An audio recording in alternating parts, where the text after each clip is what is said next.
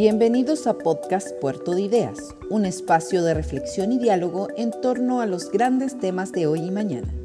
En este episodio escucharemos No lo sé, la ciencia y la dificultad de comunicar incertezas, una interesante conversación con la inmunóloga Ana María Lennon y el especialista en bioinformática Tomás Pérez Acle, moderada por la periodista científica Ángela Posada durante el Festival de Ciencias Puerto de Ideas Antofagasta 2021.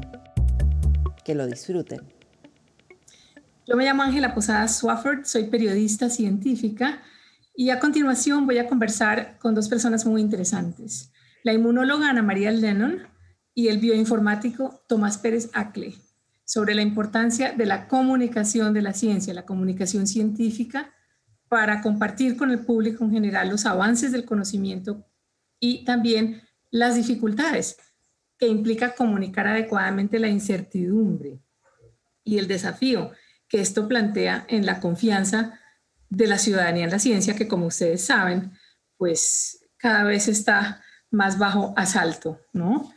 Eh, les voy a leer una corta biografía de, los, em, de nuestros invitados de lujo y luego un pequeño, una pequeña abrebocas para conversar eh, con todos ellos, con ellos dos.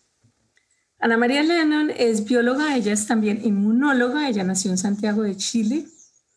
Ella tiene estudios de doctorado en el Instituto Pasteur y en la Universidad de Harvard, también en la Universidad de Chile, naturalmente. Ha desarrollado mucho de su carrera en Francia, eh, nada menos que en el Instituto Curie, que es uno de los más importantes en el campo de la medicina y de la biología. Eh, Ana María es directora también de investigación del Instituto Nacional de Salud y de Investigación Médica. Se interesa, entre otras cosas, ella nos lo va, a contar mejor ahora, eh, según lo entiendo, qué fue lo que permitió a través de la evolución que las células coordinaran su movimiento y, sus funciones. Yo me acuerdo que eh, en algún momento oí o leí cómo Ana María decía que el día en que ella decidió eh, hacer lo que quería, fue el día en que se hizo su primer video sobre cómo se movía una célula en tiempo real. Me parece genial eso. Ella también ha sido autora de acciones interesantísimas en relación a la migración celular en revistas como Nature, Frontiers of Immunology, bueno, revistas indexadas todas muy importantes en su campo. Eh, y en el 2018 eh, ganó el Premio Nacional de Investigación, otorgado por el Nacional de Investigación en Salud y Medicina en Francia. Ana María, bienvenida. Gracias, hola. Les cuento sobre Tomás. Ahora conversamos. Tomás Pérez Acle, él es biólogo chileno de la Universidad, tiene un doctorado en biotecnología de la Universidad Andrés Bello, es investigador del Instituto del Milenio del Centro Interdisciplinario de Neurociencia de Valparaíso y también dirige el Laboratorio de Biología Computacional de la Fundación Ciencia y Vida. es interesantísimo, el campo de biología computacional, que Tomás nos va a explicar.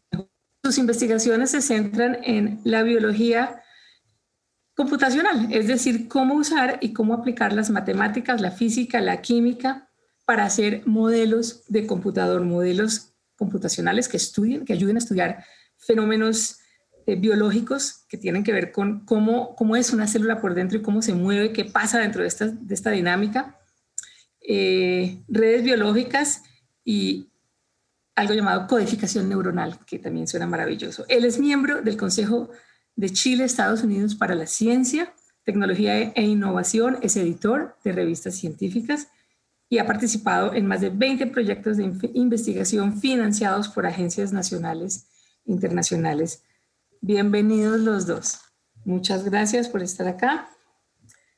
Entonces, ¿qué es lo que nos reúne hoy? Pues a ver, en pleno siglo XXI, los medios y las redes sociales nos tienen bombardeados de, información más que nunca, información científica incluido, pero al mismo tiempo hay una ignorancia generalizada entre el público acerca de cómo funciona la ciencia, cómo se hace, qué, qué se hace un científico o una científica y luego cómo llega a pasa, qué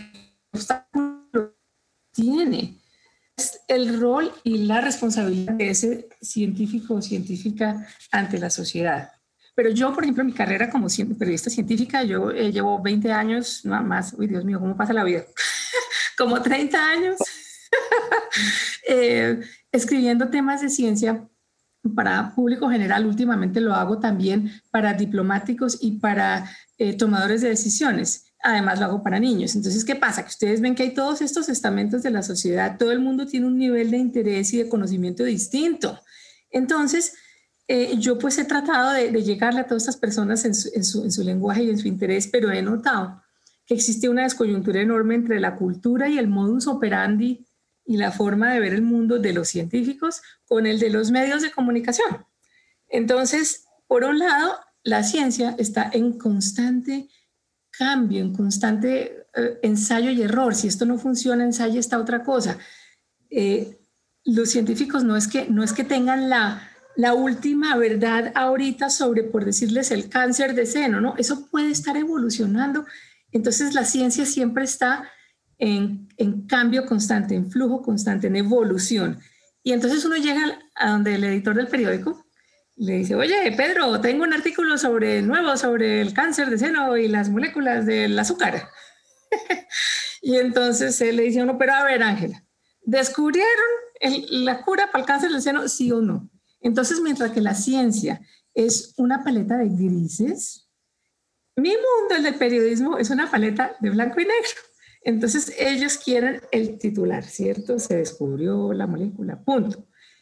Ese es uno de los problemas más grandes que tenemos, esta descoyuntura, especialmente, como hemos visto ahora con lo del COVID, en todo lo que tiene que ver con, es decir, cuando el periodista no está especializado es, es la víctima de este, de este problema. Y sus jefes también, porque el reportero puede saber mucho, pero si se tranca, llega y lo tranca la muralla del editor que pues ve las cosas desde su punto de vista, entonces es complicado.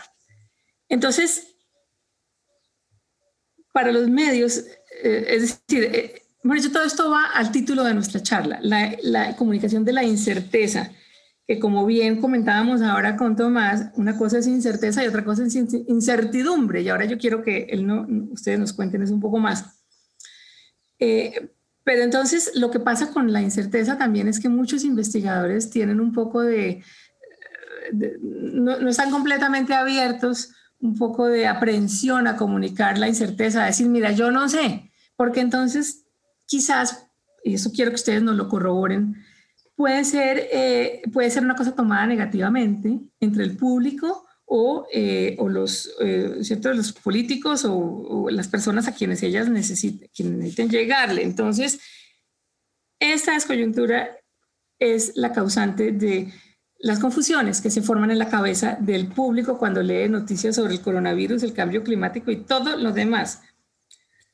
Entonces, pues eso es, eso es lo que pasa. Entonces, bueno, ¿por qué no comenzamos la conversación?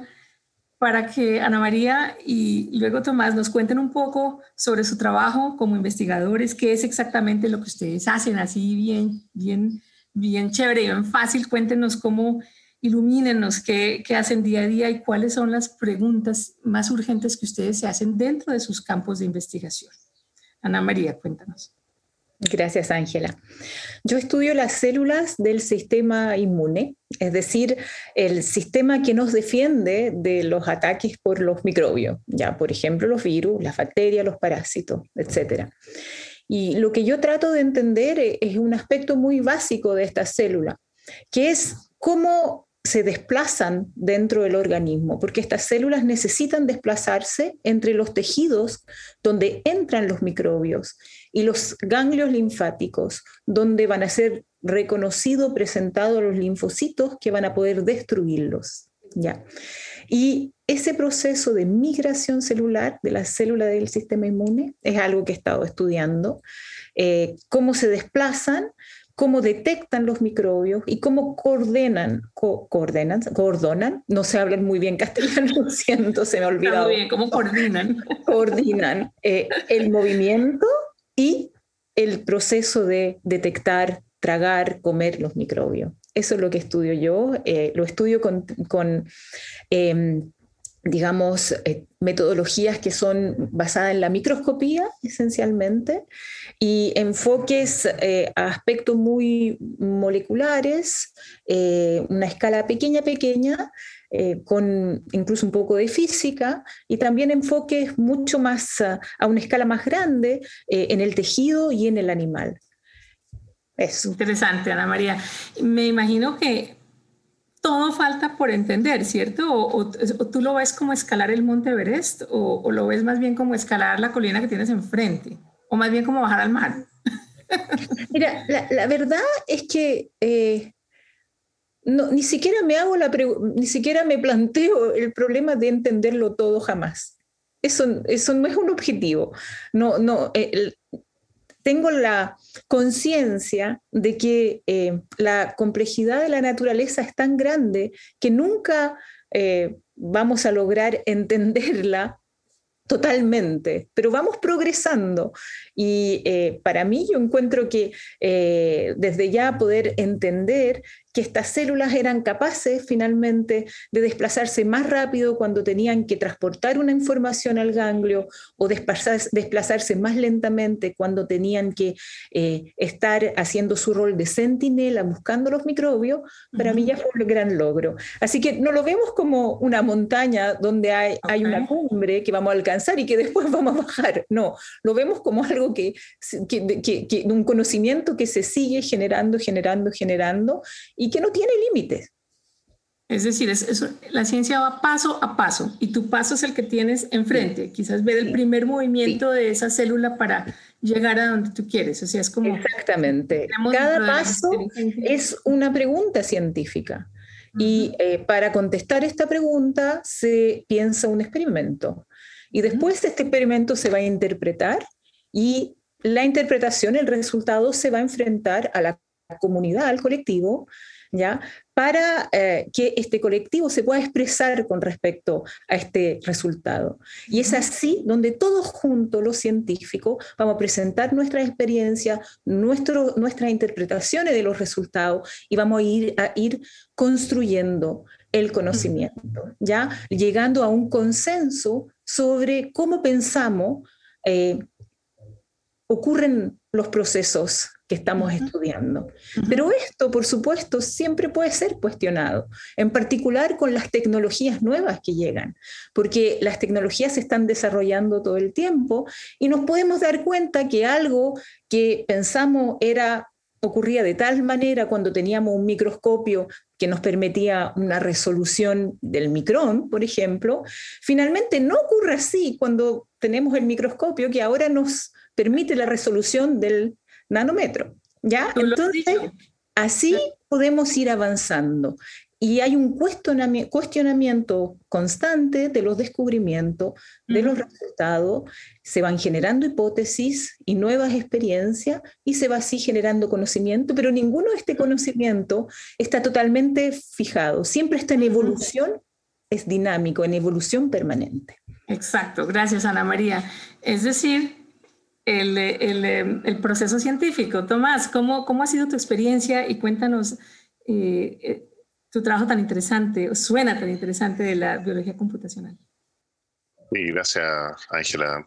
Aprovecho de saludarte, Ana María, y agradecer por la invitación a este espacio.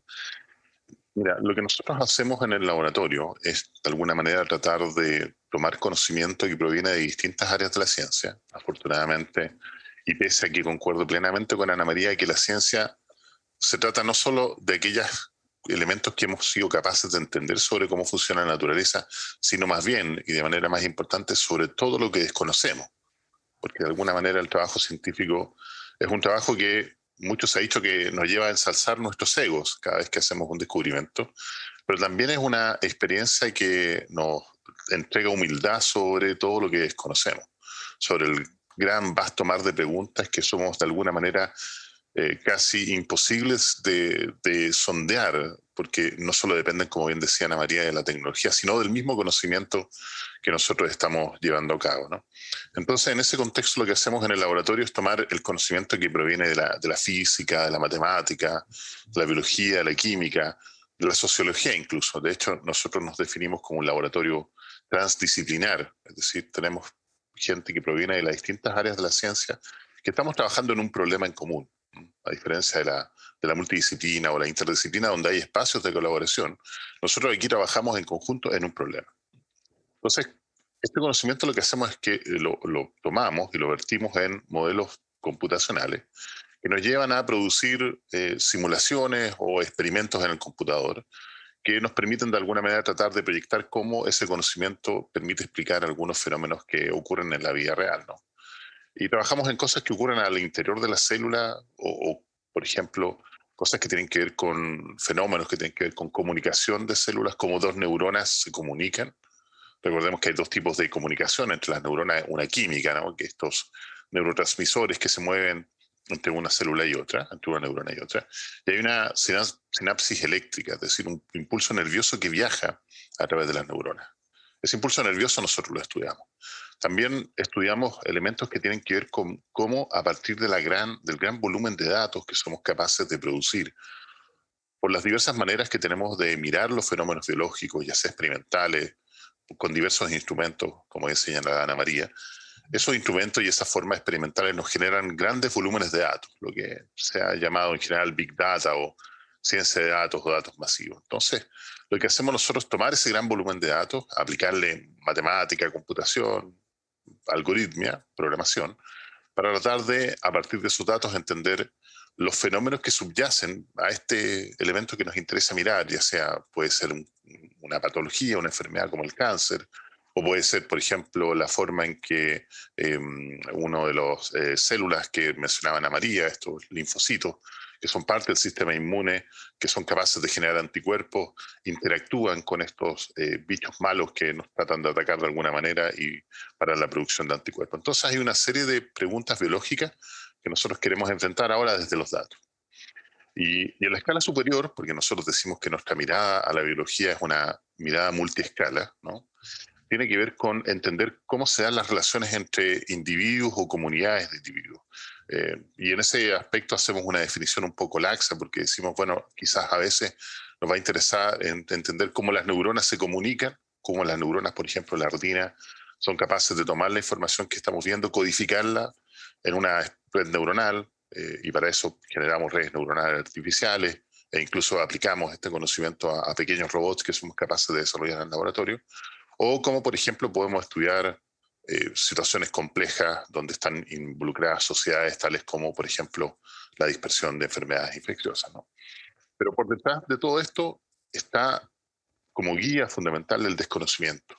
Nos interesa mucho tratar de responder a aquellas preguntas que de alguna manera el común de la gente no se hace porque no tiene el tiempo, no tiene los incentivos. Nosotros como científicos en general eh, justamente estamos al al contrario, tenemos que resolver aquellas preguntas que de alguna manera al común de la gente no le interesan, por muy pequeñas que sean. ¿ah? Y esto, esto me lleva a una reflexión que tiene que ver con cómo construimos el conocimiento científico. Muchas veces decimos que el conocimiento que estamos generando nosotros son pequeños aportes. Imagínense que estamos en la playa y estamos tratando de construir una, una torre de arena. Entonces vamos tirando arena en la punta de la torre y algunos granos de arena van a ir cayendo ah, por el borde de este torre de arena que estamos construyendo, de este montículo de arena, pero algunos pequeños granitos de arena van a ir quedando en el tope, en la parte de arriba. De alguna manera, todos estos granos que van quedando en la superficie, en la parte de arriba de esta pequeña montaña, van haciendo crecer la montaña. Pero la mayoría de los granos de arena van a caer por el borde. Así es el conocimiento científico, mientras que la mayoría del conocimiento científico cae por el borde y aporta, le da base, le da sustento al, a este monte que estamos creando, algunos conocimientos científicos puntuales son capaces de, de alguna manera, romper el paradigma y permitir que esta torre que estamos construyendo vaya creciendo. Por lo tanto, el, elemento que nos guía desde el punto de vista de la, ciencia son más bien las incertidumbres, ¿ah? las preguntas que están abiertas y aquellos elementos que de alguna manera nos permiten, a través de esas preguntas, eh, tratar de enfrentar el descubrimiento a partir de la tecnología que desarrollamos, pero también, y de manera más importante, a partir de las preguntas que nos podemos hacer. Me encanta tu analogía del castillo de arena y, me lleva justamente a decir, eso es lo que hace un buen eh, comunicador de la ciencia, sea un investigador o sea un periodista. Eh, esas herramientas ayudan muchísimo, entonces fabuloso. Eh, antes mencionábamos la diferencia entre antes de entrar a cámara, entre incerteza e incertidumbre. ¿Podrían ustedes darme eh, una idea de, de, lo que involucran esas diferencias? Ya cualquiera de los dos, Ana María o Tomás, el que se sienta con más ganas. Eh, no existía la discusión antes. Ah, bueno, no, porque no había llegado. Pero tú te estás refiriendo a la incerteza de la ciencia, ¿no es cierto? Sí, sí, sí generada por, claro. Eh, eh, lo que hay que entender, y yo creo que ahí donde se genera eh, el problema entre científico y sociedad, lo que hay que entender es que es el proceso científico. Y eso es lo que yo explicaba. La ciencia, la manera en que se genera el conocimiento científico es a través de una pregunta, y, para contestar esa pregunta vamos a diseñar un experimento que vamos a interpretar. Eso eh, implica que eh, la interpretación del experimento está definida por el marco del experimento mismo, ya el resultado de la experiencia por el marco del experimento mismo. Y no puede necesariamente estar extrapolado a otro marco, ya, de otro experimento. Voy a dar un ejemplo concreto para, para, ser más clara. Es en ese proceso que se genera esa incerteza, ya. Me explico. Yo, eh, em, por ejemplo, quiero entender si el eh, coronavirus va a matar las células. Entonces, lo que voy a hacer es que voy a tomar células en cultivo que mm, vienen, eh, que son células que han sido purificadas y que podemos mantener el cultivo y que vienen de garganta, epitelio de garganta humana, ¿ya? Y las voy a incubar con el virus y voy a mirar si las células se mueren. Esa es la experiencia que he diseñado para contestar la pregunta que es, ¿acaso el coronavirus mata las células?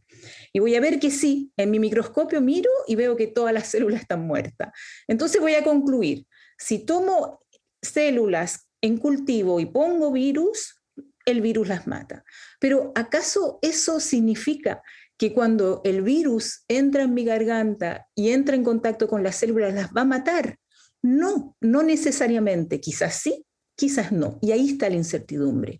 Porque ¿qué lo, lo, que pasa acá es muy distinto de lo que pasa en mi eh, cultivo de células, porque acá eh, el entorno en el cual están las células, la cantidad quizás de virus con las cuales están en contacto en mi garganta, etcétera, no es el mismo que dentro del cultivo. Por lo tanto, lo que aprendí del cultivo es algo real, con una interpretación clara, pero en el marco de ese experimento y no del otro experimento que es qué es lo que pasa en mi garganta cuando estoy infectada por el coronavirus. Esa es la incerteza y es y el problema, yo creo, esencial de la comunicación de los periodistas se genera ahí, porque el periodista para tener el título que la gente va a poder, que piensa él que la gente va a poder eh, entender o leer, etcétera, quiere tener una frase con una conclusión, pero no, no va a explicar el marco experimental de la experiencia. Y sin ese marco experimental, el resultado y la interpretación de la experiencia no tiene valor y siempre puede ser cuestionado. Excelente ejemplo. Ana María, de hecho, me, me estaba pasando eso a mí con un artículo que escribí eh, para una conocida revista, eh, pero afortunadamente, en ese caso también, un experimento con ranas. Eh, y el experimento con ranas en el, la rana en la hojita allá en Ecuador y la rana en, dentro del laboratorio del científico. Y ella hacía énfasis en eso. Entonces mi editor me decía, dime cuántas ranas han mostrado ese comportamiento tan raro. Entonces yo le preguntaba, mira, esto duró una semana de back and forth. Entonces eh, la científica me decía, pero es que mira, lo mismo que me decías tú, yo esto fue, lo, lo, observé tres veces en el mundo natural y 500 veces en el laboratorio, pero yo no te puedo decir. Y entonces, pero me costó que el editor de una famosísima revista entendiera. Entonces tuvimos que poner la palabra posiblemente este comportamiento también se ha visto, no sé qué. Pero Porque fíjate, el editor no entiende el proceso de generación de conocimiento científico. Y esa es la clave.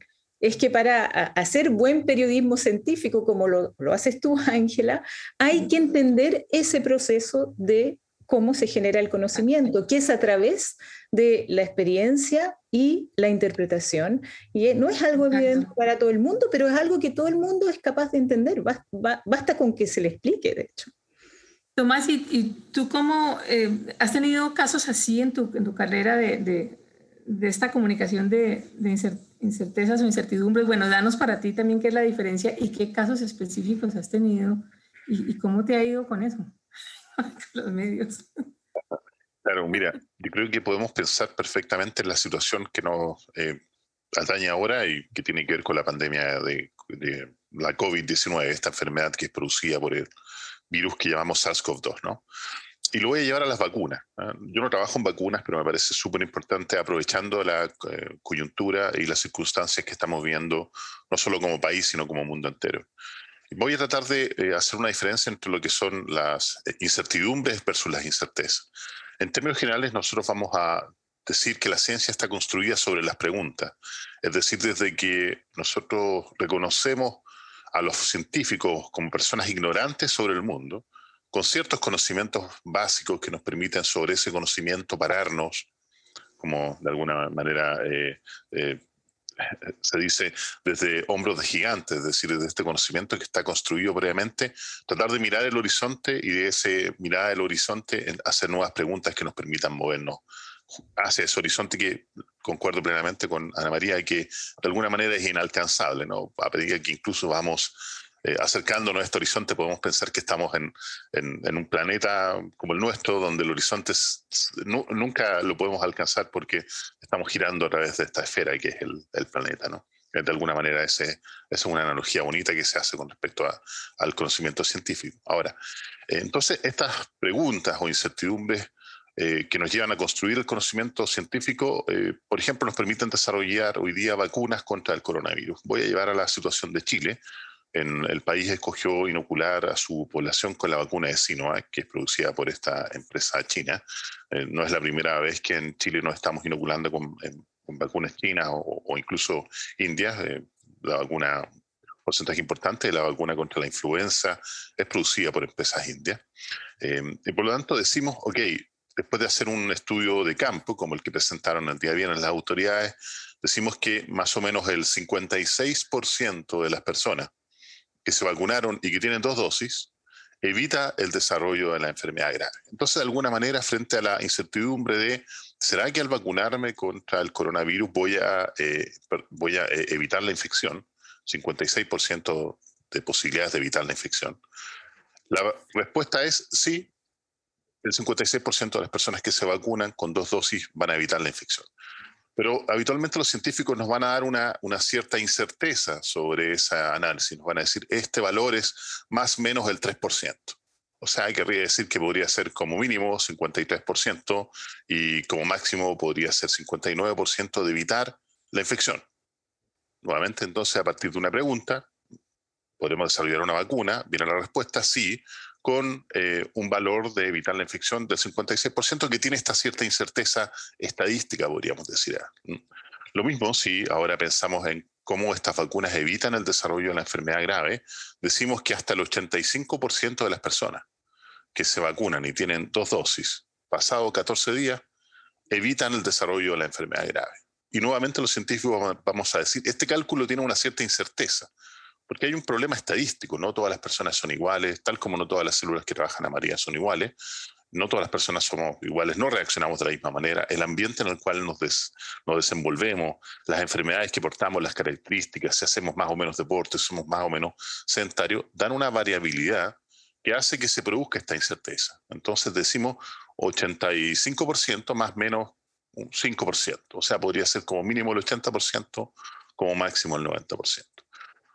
Pero sin embargo, desde esa certeza ahora, construimos a partir de la incertidumbre una certeza que es este, estos números que estamos indicando. Eh, con estas incertezas estadísticas que estoy indicando, nuevamente aparece otra incertidumbre. ¿Será entonces ahora que esta vacuna que nos protege un 56% de la infección y más de un 85% en el evitar la enfermedad grave, por lo tanto el llamado es a vacunarnos todos ¿eh? lo más rápido posible, ¿será entonces que esta vacuna nos protege ahora de las nuevas variantes? Entonces, te das cuenta que en este ejemplo podemos decir, a partir de las preguntas que nos hacemos, construimos conocimiento científico, nos paramos sobre ese conocimiento científico y volvemos a mirar ahora las preguntas que se nos abren, como en este caso, ¿será entonces que esta vacuna nos protege también de las nuevas variantes? Bueno, afortunadamente tenemos algunos estudios de campo como que se han hecho en Brasil, particularmente con esta nueva variante, que indican que estos números que te estoy dando, 56% de evitar la infección, 85% de evitar la enfermedad grave, se mantienen más o menos. ¿ah? Los, los, resultados, porque me parece importante mencionarlo, es que bajaríamos más o menos entre un 10 a un 15% de evitar la infección, pero el valor de protección de la enfermedad grave se mantendría dentro del 60 al 70%. Por lo tanto, volvemos ahora a construir una certeza, pero esa certeza nuevamente ahora tiene eh, esta eh, incerteza, este error estadístico que podríamos decir, de que no sabemos cuánto porcentaje realmente eh, de la población chilena, si lo aplicáramos, podría estar protegido de la manera que estaba la población de Manaus, donde hice su estudio, porque la población era una población que estaba principalmente definida dentro de los centros sanitarios. Por lo tanto, ahí viene la incertidumbre. ¿Será entonces que este estudio que se hizo en Manaus, con la variante P1, eh, con una población específica que son eh, personas que trabajan en el sistema sanitario, puede ser aplicada en un contexto general? La verdad es que no lo sabemos. Pero ese, no saberlo no invalida de ninguna manera eh, la construcción de conocimiento científico que nos lleva a este punto en el cual estamos hoy día. Tal cual.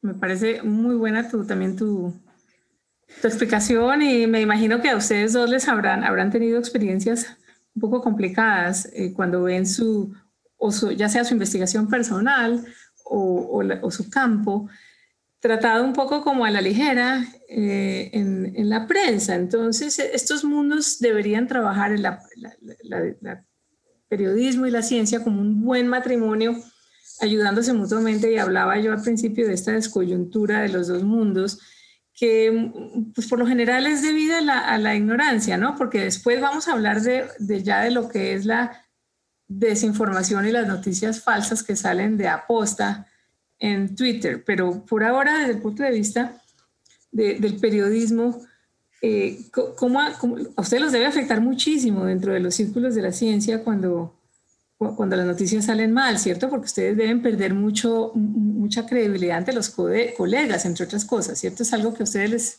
les afecta mucho. Ana María, ¿qué, ¿cuál ha sido tu experiencia allí? Mira, sí me afecta mucho, pero no, no porque temo perder credibilidad, porque de todas maneras nuestra credibilidad como científico eh, eh, es algo que es... Eh, que lo tenemos entre científicos, que digamos, el, el, juzgamiento viene de los otros científicos y el hecho de que los periodistas eh, escriban cosas que pensamos no son correctas no va a cambiar esa credibilidad para nosotros científicos. Lo que a mí me ha generado más problema es el sentimiento de alarmismo y de miedo constante que eh, se ha producido usando estas noticias, siempre yendo a las noticias más eh, angustiantes, más alarmistas, eh, los, los, cuadros los más negativos, etcétera, etcétera. Y voy aquí a tomar otro ejemplo porque prefiero ilustrar lo que digo con, ejemplos concretos, que es el, ejemplo de la, de, la, de la, contagión a través de las superficies. ¿ya? Bueno, hace un año, cuando entramos en pandemia, eh, nos hicimos la pregunta. Este virus claramente tenía un modo de contagión distinto que los virus respiratorios clásicos, porque eh, e, e, eso era evidente comparándolo, entre otras cosas, al SARS-CoV-1. ¿Ya? Y empezó a surgir la hipótesis, ¿ya? Que quizás este virus se transmitía a través de la superficie.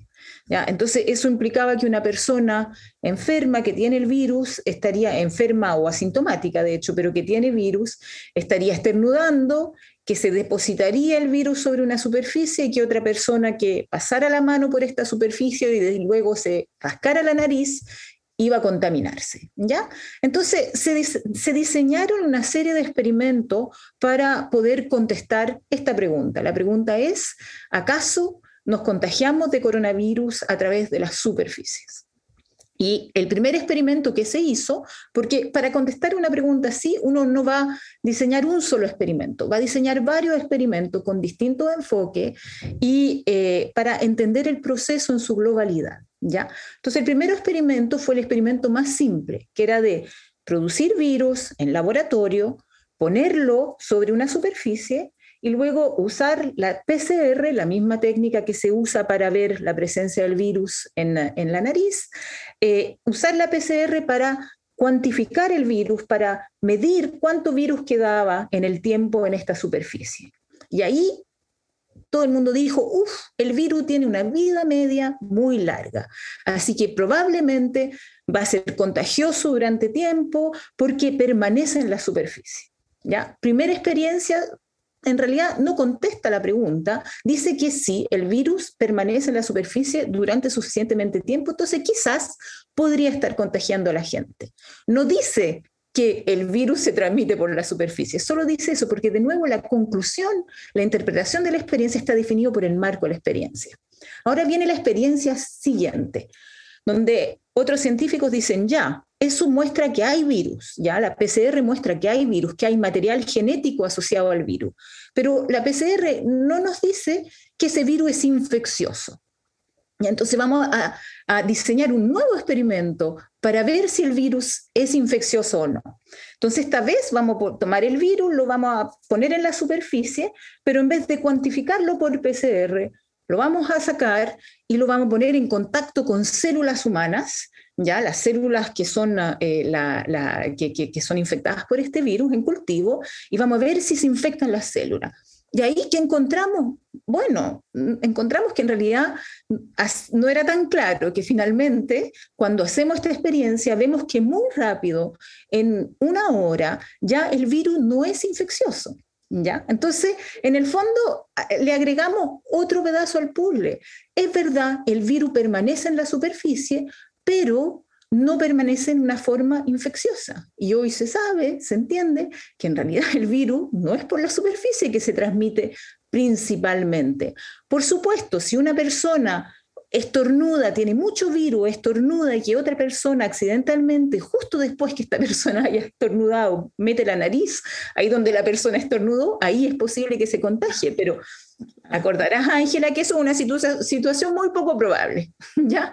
Entonces, claro, claro. finalmente, esta gran noticia que ha generado mucho miedo, mucha angustia, mucho estrés, limpiando, desinfectando, usando cloro, que es malo para la salud, de hecho, bueno, finalmente no era tan claro y finalmente lo que hay que hacer es sí protegerse de los aerosoles usando la máscara.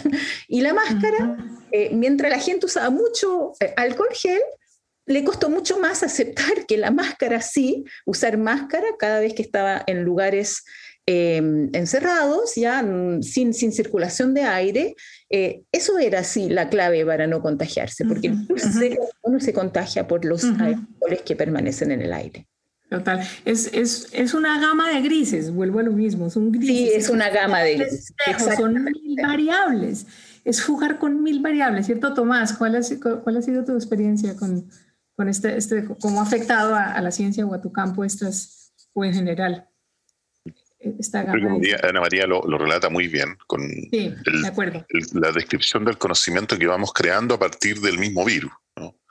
Eh, quizás una cuestión que debiéramos nosotros como científicos eh, aprender, entre otros muchos de los aprendizajes muy duros, y quizás podríamos comentar al respecto, que hemos tenido durante esta pandemia, es que de la forma en que nosotros tenemos que comunicar las certezas, tenemos que ser capaces también de comunicar aquellos elementos que no sabemos. Ana María ya lo mencionó, la posibilidad del contagio por superficie. Todavía vemos el, gente en la calle, que por ejemplo el otro día veía una noticia sorprendido, que desde un dron estaban tirando a mono cuaternario en una comuna de la región metropolitana, lo cual de ninguna manera tenía ningún sentido, porque incluso es más, sabemos que el mono cuaternario es tremendamente tóxico. Eh, sin embargo, quedó en el inconsciente colectivo esta idea de que como el virus se transmitía por la superficie, cosa que hoy día, como bien decía Ana María, eh, juega un rol muchísimo menos relevante que el que pensamos que jugaba al principio de la pandemia, mucha gente todavía sigue gastando mucho dinero, e incluso las autoridades políticas, comunitarias, en desinfectar superficies, desinfectar plazas, desinfectar, yo he visto desinfectar hasta árboles, eh, como para que tengan una idea de, la situación ridícula a la cual llega esto, ¿no? Eh, si es que el dron ya no es suficientemente ridículo, ¿no? Entonces, ahí hay un aprendizaje que tenemos que eh, desarrollar nosotros quienes nos dedicamos a la ciencia, de que al mismo momento en que comunicamos aquellos elementos que sí hemos aprendido con cierta certeza, también ser claros en aquellos elementos que todavía desconocemos. Ya lo mencionaba recién, el hecho de que estas vacunas funcionen muy bien en, este estudio que se hizo en Chile, nos abre todavía un manto de dudas, de dudas sobre la protección que nos da contra las nuevas variantes, pero ni de ninguna manera ese manto de dudas tiene que ser tomado por eh, los medios para sobre esa duda construir un relato de terror, como tú bien decías, un relato de, miedo, eh, que obviamente eh, vende, ¿no? La gente le hace probablemente mucho más clic en, las redes sociales a una noticia terrible que a una noticia buena, que tiene que ver quizás con nuestra, eh, con nuestra mentalidad humana, ¿no? pero también yo creo que no solamente los científicos y científicas tenemos un rol al respecto, sino también los medios de comunicación. Los medios de comunicación nos han hecho un flaco favor durante esta pandemia eh, para comunicar el, riesgo el que estamos eh, viviendo. Primero porque se, suelen centrarse en lo negativo, pero segundo porque además el comportamiento de los periodistas y periodistas de, distintos medios ¿no? que em, están participando de actividades, por ejemplo, en, en vivo y en directo usando máscaras plásticas que no cubren absolutamente nada. Si hay algo que sí sabemos hoy día muy bien, es que este es un virus que se transmite por aerosoles. Y por lo tanto, en un estudio, por mucho que me digan que haya ventilación cruzada y que el estudio es suficientemente amplio, cuando juntamos 20 personas o 10 personas, todos con estas máscaras plásticas que no protegen absolutamente nada y que los el, flujos de aerosol siguen saliendo por debajo, estamos comunicando mal el riesgo. ¿ah?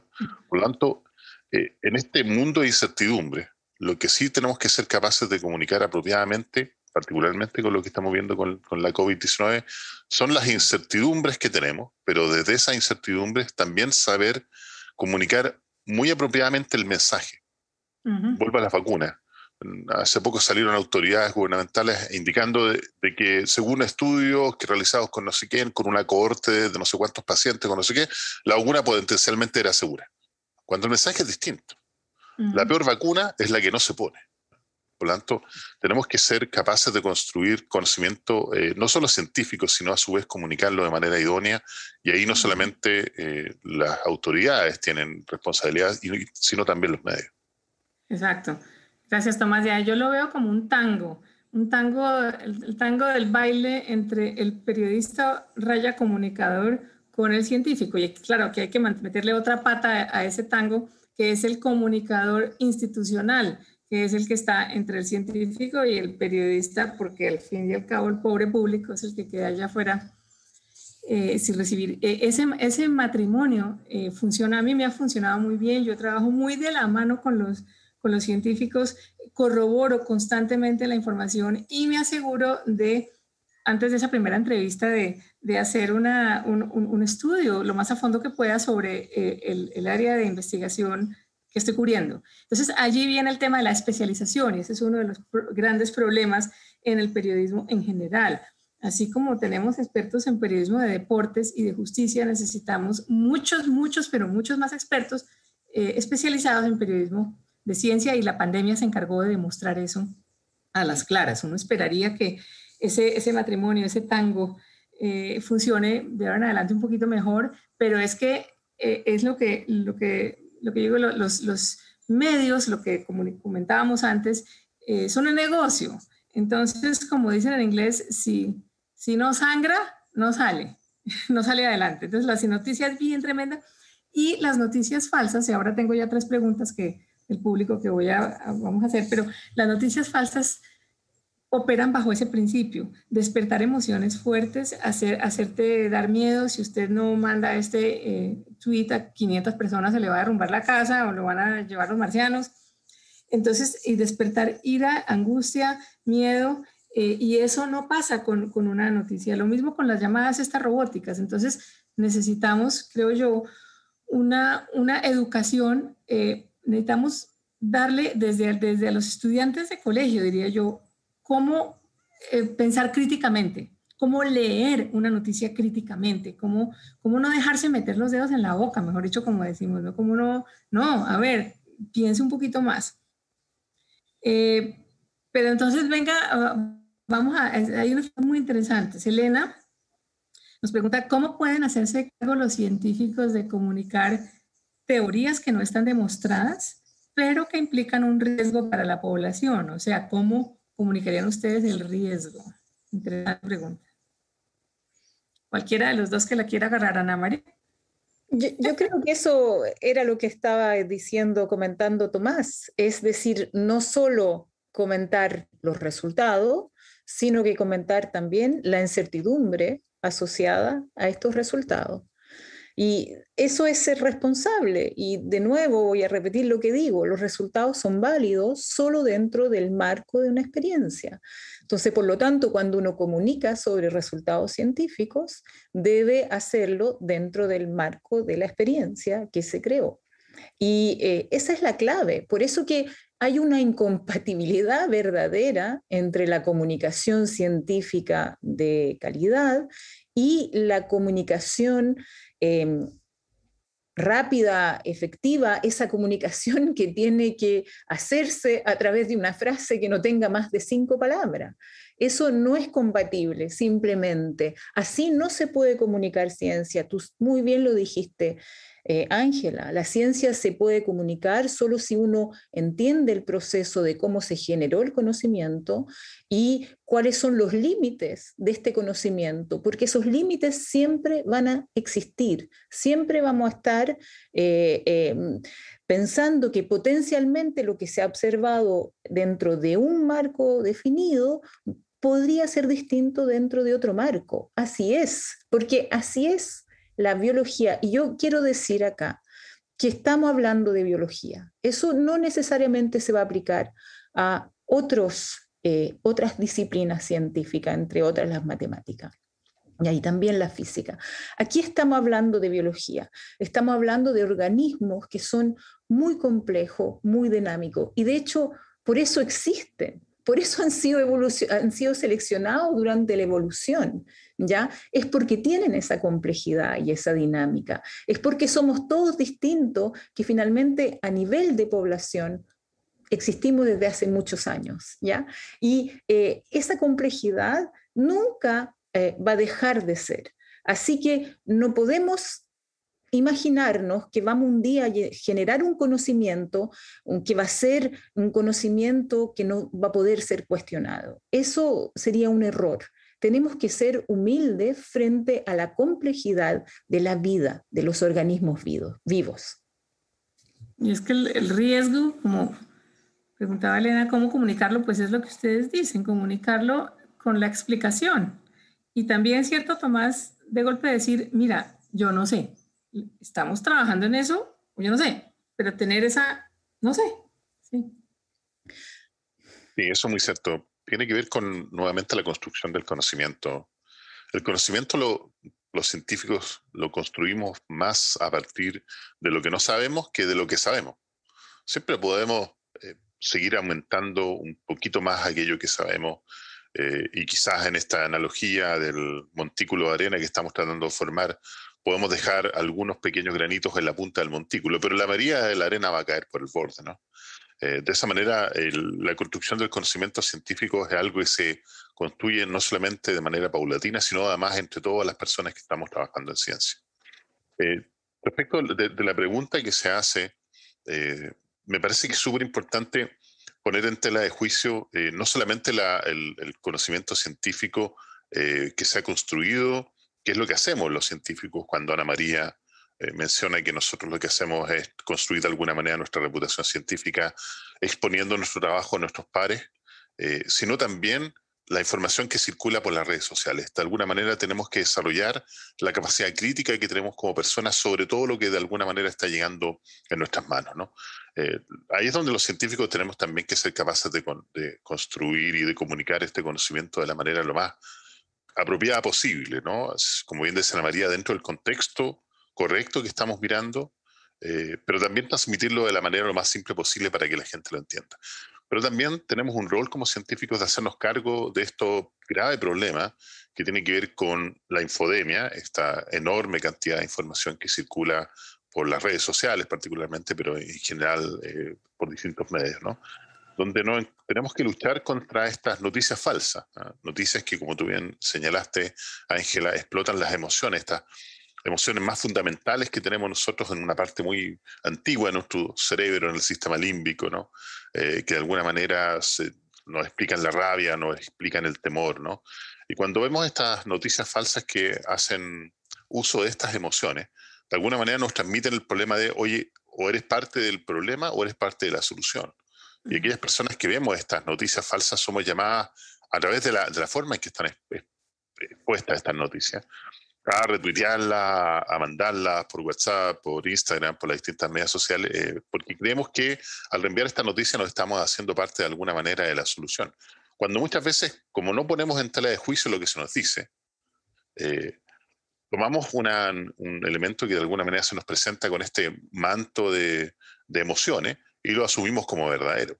Y eso es peligroso porque en la medida que vamos haciendo eso de manera sistemática, eh, nos vamos enfrentando porque además tenemos otro problema por detrás que son las redes sociales, estos algoritmos, estos programas que están por detrás que nos van metiendo en lo que llamamos la burbuja eh, o la cámara de eco digital, donde de alguna manera a medida que vamos interactuando con estos algoritmos y con estos programas, nos van mostrando información que se parece cada vez más a lo que nosotros pensamos y no nos damos ni cuenta y estamos metidos en una burbuja, en una cámara de eco. Todo el mundo piensa como yo. Y como en esa cámara de eco todo el mundo piensa como yo, se va construyendo este concepto que denominamos sesgo de confirmación. Si todo el mundo piensa como yo y lo único que yo hago al navegar las redes sociales es ver noticias parecidas a las que piensan como yo, entonces estoy lo correcto. Y eso es muy peligroso porque penetrar esas burbujas, esas cámaras de eco, con el conocimiento científico, porque muchas de estas cámaras de eco digitales se quedan construidas en torno a la fake news, en torno al desconocimiento, en torno incluso a gente que quiere ganar dinero con esto, ¿no? Eh, penetrar esa burbuja es tremendamente difícil. Ahí es muy importante que quienes querramos de alguna manera ser capaces de construir conocimiento y que este permee este tipo de burbujas, estas cámaras de eco, también ser partícipes de, esta, de este mundo de las redes sociales. Por ahí escuchaba a alguien que decía, oye, a mí no me importan las redes sociales y su horror, porque de alguna manera estas personas creen que porque no les importan las redes sociales, las redes sociales no existen. Pero tenemos que entender que gran parte de la información que se mueve, particularmente la gente joven, se mueve a través de las redes sociales y por lo tanto también debiéramos estar llamados a tratar de ser partícipes activos de esas instancias.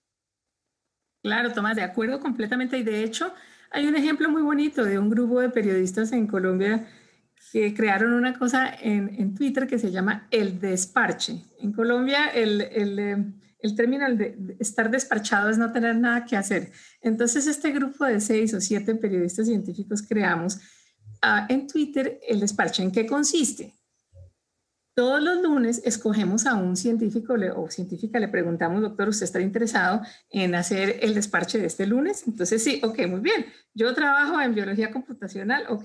Entonces, le enseñamos o lo vamos o, lo guiamos para que ese científico haga un hilo de 10, 12, 15 twitters y los tenga listos con, con todo, explicando al público en general, eh, con, con, fotos, con em, enlaces, con sea, eh, y Vieras, esto comenzó hace como seis meses y ha tenido muy buena acogida. Entonces, en Colombia muchos investigadores quieren ser parte del desparche de los lunes. Entonces, ahí pues ellos van aprendiendo un poquito, ¿no es cierto? Eso, pero eso es una buena, un buen ejemplo del uso de, del Twitter que, como bien decía María, es muy difícil en 140 caracteres decir algo, no es, definitivamente no.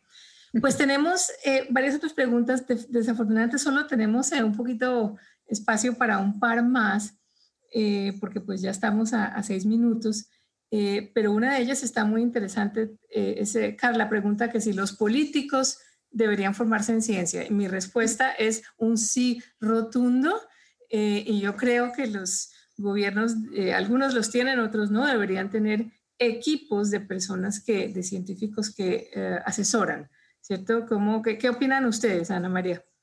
Mira, como, como lo dijo Tomás ah, eh, Denante, em, claramente, y como lo dijiste tú también, Ángela, lo, lo, que permite la ciencia es construir un pensamiento, una manera de pensar que es el pensamiento crítico, analítico y más riguroso.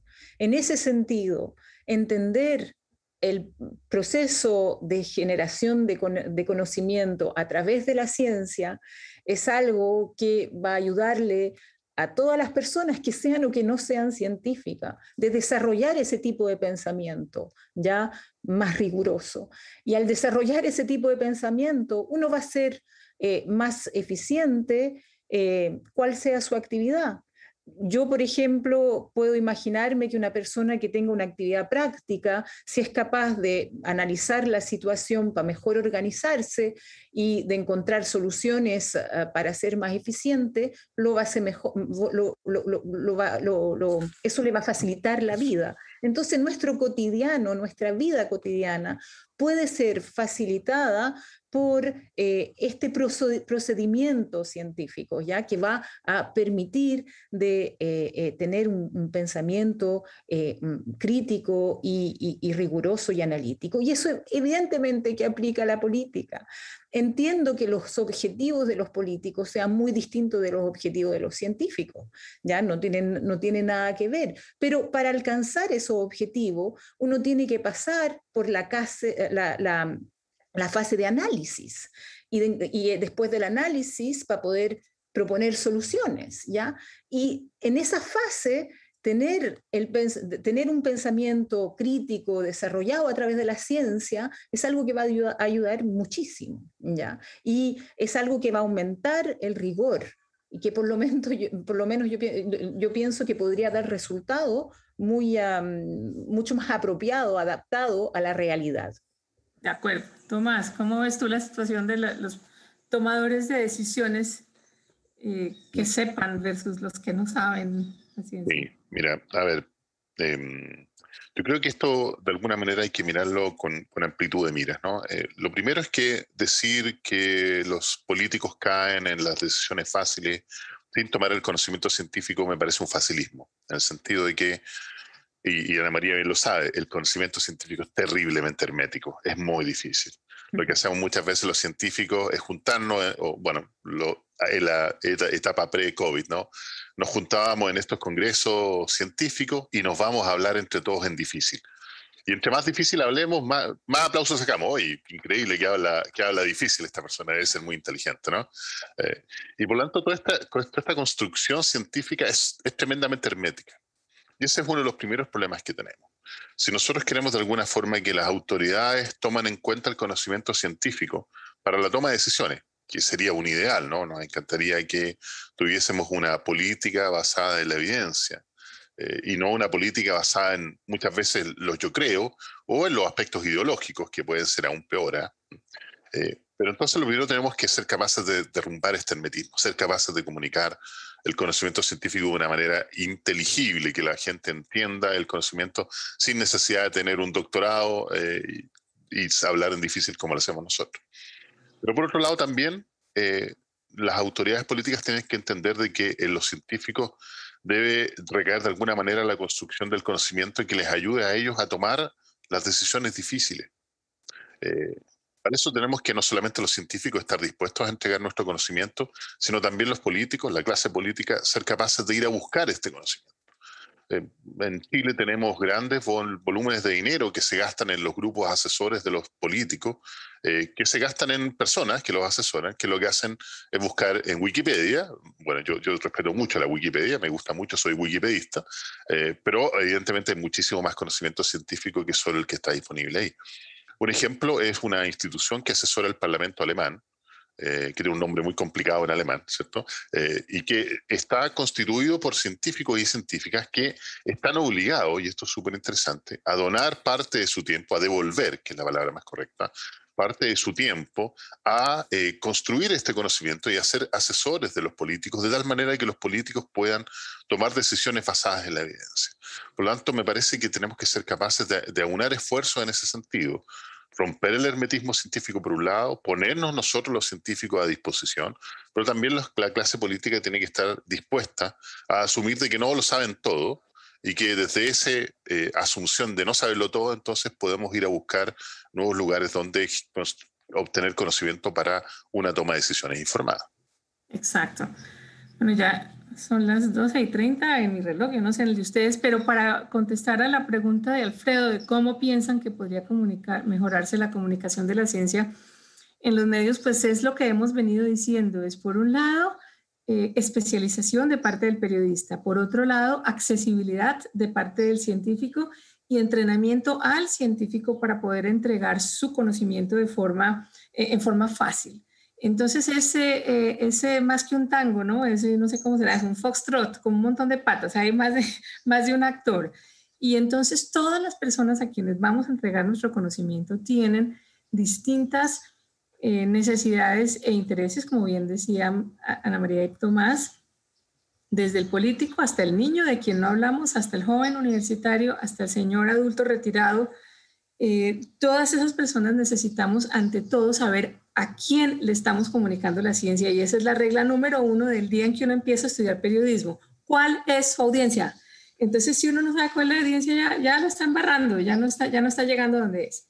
Entonces, yo espero un poco que este, esta conversación tan interesante de, comunicar la incertidumbre y las incertezas de la ciencia les deje a, ustedes, a nuestro, público, eh, la idea de que las cosas no son en blanco y negro. Pensemos en tonos de gris, la ciencia es en tonos de gris, está en constante avance, en constante evolución, en constante corrección, en constante entendimiento. Y uno de comunicador tiene que adaptarse a eso y tiene que trabajar en llave así con la fuente. Entonces eso es un poquito como, como debería ser en un mundo ideal. Tendríamos periódicos todos con, fuente, con eh, em, secciones de, ciencia, pero pues no los hay. Tenemos que ser creativos a la hora de comunicar. ¿Cómo vamos a hacer? ¿Cómo vamos a hacer que esta persona, cómo vamos a seducir? Este es el, juego de la seducción. Entonces, pues mientras tanto, mientras oímos yo, me voy a poner a oír todas, todas las conferencias de Puerto de Ideas, porque yo creo que en cada una de esas conferencias hay eh, montones de información para inspirarnos, ya sea como comunicadores o científicos. Les quiero agradecer mucho, Ana María, Tomás. Gracias. Eh, a, todo el equipo de Puerto de Ideas y bueno, adelante y espero que no sea la última vez. Mucha suerte con sus investigaciones. Gracias. Gracias, Ángela. Muchas gracias, Ana María. Un placer verla. Cuídense mucho. Chao. Gracias por escuchar Podcast Puerto de Ideas. No olvides seguirnos a través de las redes sociales para enterarte de nuestras actividades. Hasta pronto.